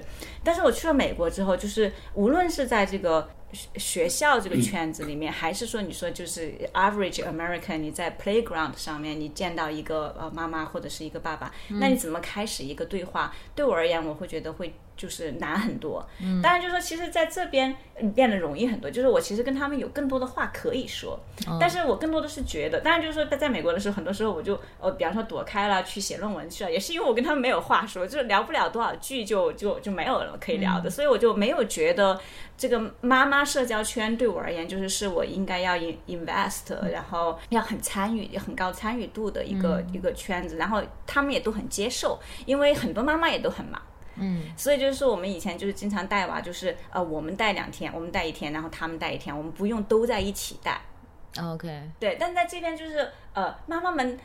都在全职，然后所以就是。我我想要说，我们带一天，你带一天，那那那那人家就人家没有这个需要啊，他不需要，就是就把孩子给你带一天，他就宁愿他天天都在那边守着呀。所以那我去了之后，我就觉得，哎，我我好像就是不能够马上就走掉，因为因为你又没有就是这个 fair trade 嘛，就是你本来是你在美国的时候你带一天，他带一天，你就觉得挺 fair 的。你要是不陪他聊天也无所谓，大家都去忙别的。如果你们有没有什么特别聊得来的，但是在这边就是他们都在那儿。然后他们也没有说，就是说，呃，你非得在那儿。但是呢，就他们也可能可可以帮你看一下孩子，因为他们就没有什么别的事情嘛。然后我们家大娃其实也很大了，就是他其实并不需要照顾，就是完全是呃因为 social，就是说你完全是为了 social 去 social，就是很多妈妈在那里就觉得你脱不开身这样子。就我我确实会觉得，就是说我跟三土有一点非常不一样的，我非常的 conventional。就某种意义上，就对啊服从社会规范。对我就是说，社会规范对我的这个。潜意识的控制非常的强，就是我进入一个环境之后，我就很难不按照那个环境对我的要求来做事情。嗯，所以就是说我一到回到我原来的那个家庭环境，我就会就是呃特别尊重嗯长辈啊，然后就是完全都不会有任何的，就是我不会去 challenge 他们，就是说这个好像它不是我骨子里面的一个部分这样的，就是我我感觉我学再多的女权主义，我都 我都做不到去，比方说 challenge 我叔叔或者怎么样，就比方说你也没有情绪吗？对，我就是就是那种很就某种意义上非常传统的那种女性啊，所有的问题都往自己肚子里咽的那种。就是比方说，呃，我我回到家，比方我在美国完全习惯的都是无烟的环境。那如果回到家，我叔叔要抽烟，然后我爸跟我叔在一起抽烟，那我肯定让他们抽，我我我什么都不会说。其实这个文化就是他对我的那种控制是在基因里面的。然后有时候会觉得我不能够对自己要求太高，我不能够 fight all the wars，我就会觉得，如我就会觉得，就就比方说像。胡适那样子的人，他就觉得开了风化，但是他自己没有办法离婚，就就是就就那种那种感觉，就是你想什么没有关系，就特别 low stake，知道吗？就是你思想的解放，某种意义上特别 low stake。其实我在这些方面就很 conventional，就是就是我我进入了一个环境之后，我就很受那个环境的那个对我的那个归属，所以其实我以前很怕回国，因为我感觉就是回国之后，我会很受这个 gender dynamic 的归属，就是比方说。呃，我进入了一个环境，大家觉得啊，女性可能不应该这么 aggressive 的 defend 她的观点，那我就觉得，我说不定我就 conform 了，我就我对自己是没有那个自信的，我能不能够就是真的就是站在面前，就是非常就是 bad ass 的就开始就是哗哗哗的讲自己的东西，然后一个一个比老年教授提了一个问题，我就啪啪啪的说啊，这个问题没有道理或者怎么怎么样的，我觉得我可能做不到，成本高很多。对，但是我真的觉得我在美国，我不知道为什么，就好像这个 code 它是 它是非常的就是具体的。签在这个环境里面，它包括就是，比方说，他是一个 中国的老年人的那样子的形象。如果说不能够移到美国去，我在美国我就很放飞自我，真的，我就觉得这个东西很奇怪。就是其实这个也也有，就是做空间研究的，他们有人发现，他的这个性别性其实也非常明显。一个女性，她其实能够。你不能说是潜意识，但是就是在进入一个空间的一刹那，其实就能非常快速的通过很多的信息判断出这个环境对自己的自己的安全和友好程度。对，这些可能你说的这些都是信号，包括这个地方，就是你会啊用很多现有的自己认知的资源，对他，比如说对女性的宽容程度，然后你能就是讲多少话，是以什么样的女性气质去呈现自己，都会做一个很快的判断。是的，是的。然后他呢就非常的不抗温馨了，他就是随便在那里，他要是哪里有什么不爽的，他就会去跟那个人呃讲出来。可能多多少少也是一点直男特权，可能是，就是说这个。所以都是在在我们家，都是他去跟我叔说，你不要在家里抽烟。对对对，就这个环境下，就是说中国文化里面虽然也说你要服从长辈啊，或者诸如此类的，但是如果你作为一个男的，你不遵守这些规范的话，别人会觉得你这个人很讨厌，你是眼中钉。但是，但是他最多觉得就他觉得你是怪人，你是异类。但是他同时好像似乎又觉得，那你是不是一个天才，或者你是不是一个呃诸如此类？他们会给你加这些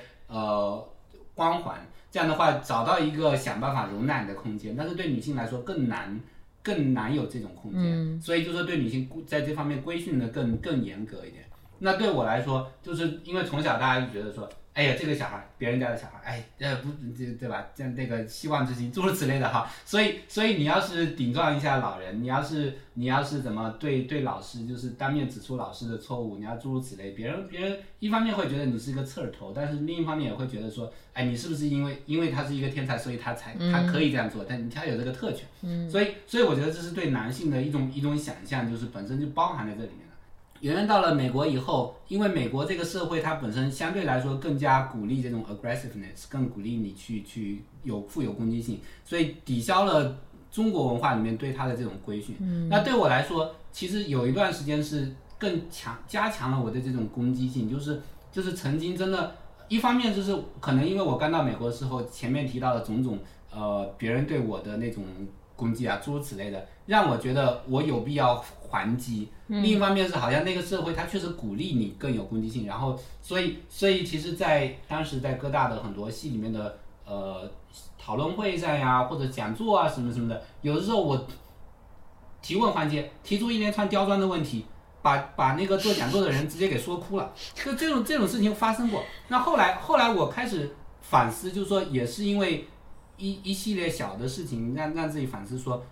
其实我是不是想要通过这种方式来表现表现我的，比如说阳刚之气，或者就某些方面有一一种一种补偿心理啊，或者就觉得说，哎，你在这个社会被歧视了，别人认为你不够阳刚，那么你就要在在会议上表现的更更更有攻击性，诸如此类的。然后这个是不是导致这个整个系里面的环境就是变得更加恶劣？因为其实当时在哥大的那几年，我们系里面的环境是很糟糕，就是说。教师的内斗啊，然后行政部门和老师之间，然后老行老师和学生之间，学生和行政部门之间有很多很多的问题，然后呃，在那个环境之下，可能可能会导致我还有其他的很多同学会变得非常的不近人情，非常有攻击性。嗯。那么后来跳出那个环境以后，就会觉得说，其实其实自己是不是可以往回退一点，找到一个更好的平衡，比如说。尤其是呃，在会议上以一种更鼓励的方式去提问嘛，就是说我提一个问题，不是为了当场把你打倒，让 你让你觉得说你这一篇论文完全没有希望，让你出出丑大哭大哭一场，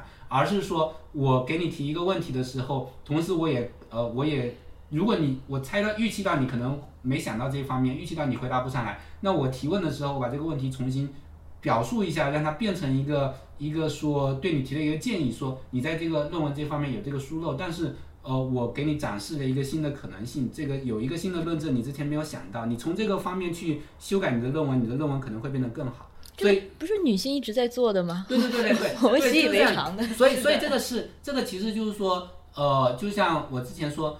学女权主义理论只是只是在学。但是在实践中，你要怎么意识到自己身上的不足？就是说，有很多事情是女性之前一直在做的，然后开始一开始读那些理论的时候，会觉得这个都什么呀？完全没有办法理解，说为什么会把这个东西当做一个很重要的点来说出来，做一个理论上很重要的贡献说出来。但是后来会发现，说其实是因为这个环境，从环境到自己身上有很多很多的不足，包括在会议中，比如说之前用那种特别有攻击攻击性的方式去提问，去刁难人家。然后能不能把它变成一种，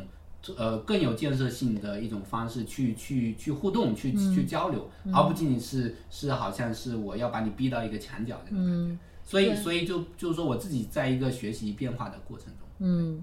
我也觉得很多所谓女性的美德啊，就是什么 be nice 什么这些，或者是 gentle，或者是体贴，它其实就是应该是人类美德。对对对对，是的，是的，就是就是瑶说的这一点，就是说学术讨论很多时候就以前吧，其实不仅仅是他们哥大，他们哥大当然也比较，就是说呃，可能也比较在在光谱上面也比较就是走的更激的一呃一点，但是就是说以前尤其在哲学也是一样的，就是说男性哲学家他们之间的那种。哲学对话，你就像是在 kickball 一样，就是每个人都想要让自己的那一脚就是特别的有力，然后特别的 sharp，然后就直接可以把你 knock down 那样子。但是，但就是说这个这一点，就是说后来很多人就是都在讲说，其实我们想要的就是我们怎怎怎么样。make progress on a particular problem，我们都感兴趣的一个问题，我们怎么样能够就是往前走一步？这并不是一个竞赛，就并不是说你赢我输的一场辩论，而是好像我们在共同寻求一种知识上面的一种长进。嗯那所以我们并不需要采取那种就是对抗式的那种模式，就像你说的，就是说以前我们觉得这个是女性在这样做的，我们是那个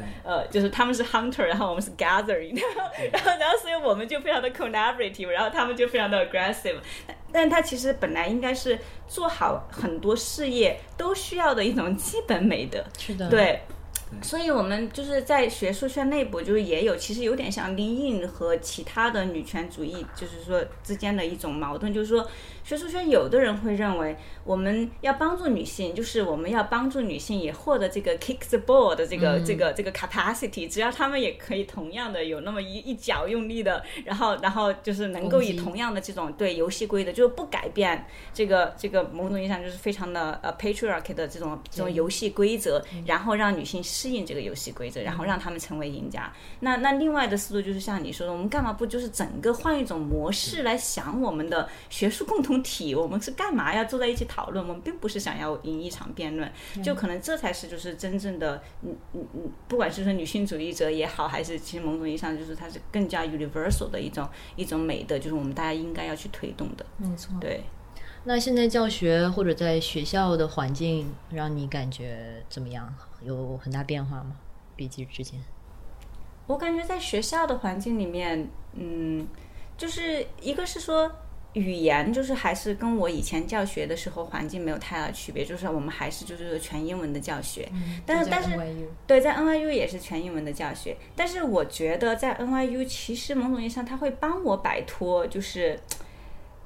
某种意义上的美国中心主义，就是说就是说我在在美国。的时候，你的学生绝大多数都是美国人嘛？就绝大多数，他有一些 international student，但他们是少数。然后，其实美国人有很多的，他们非常的呃呃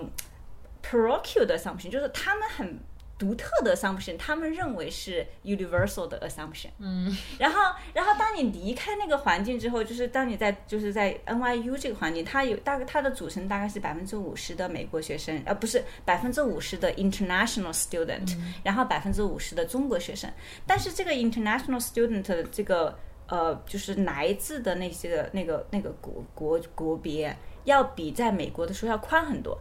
就是你，你可以看到，就是美国人，然后南美人，然后欧洲人，然后然后非洲人，然后呃亚洲其他的国家的人，然后比方说像越南呐，然后就就是其他的这些国家的人，你就会觉得我们就没有那么安全的可以预设一个呃 American ideas。不管是关于就是限制呀、民主呀，所谓的这个 free speech，一定要是就是你不能够 regulate hate speech 啊，hate speech regulate hate speech 就是对 free speech 的侵犯，这是这是非常美国的东西。但是美国人会认为这就是写在 freedom of speech 的那个 essence 里面的，它不是美国独特的，而是我们就是一个 universal 的一个伦理原则。但是但是到了这里之后，我我觉得就是美国学生也可能能够更加的体会到，就是哪一些东西他们原来都是当成。不需要去 question the assumption 的，但是他对这群人，他需要给一个就是更加能够有包容性的一个 justification，就是啊，那越南同学也能够也能够接受的一个 justification，或者一个非洲同学也能够接受的一个 justification。所以我觉得在这点上还挺挑很挑战，因为因为就是基本上就是说你在 你在 NYU 上海。呃，我我来之前，我我的一个就是同事，他在这边教了好几年书，他就说，他说 NYU 上海最神奇的一个地方是，呃，你不能够 assume 任何东西是 common ground。其实你想想，这个在教学当中，它是其实是很 challenging 的，因为你在教学当中，你你任何时候你都在 assume 一个 common ground，然后你再 make some progress。当你不能够 assume 任何东西是 common ground 的时候，你就得不停的就是呃走一步向前走一步，往后退两步，你要不断的做就是各个层次的 justification，然后看看我们，你要不断的去 check 我们还在不在的 same page。然后如果说我们不在的话，我们就是有有很多的 dis disagreement 的话，你怎么 sort out？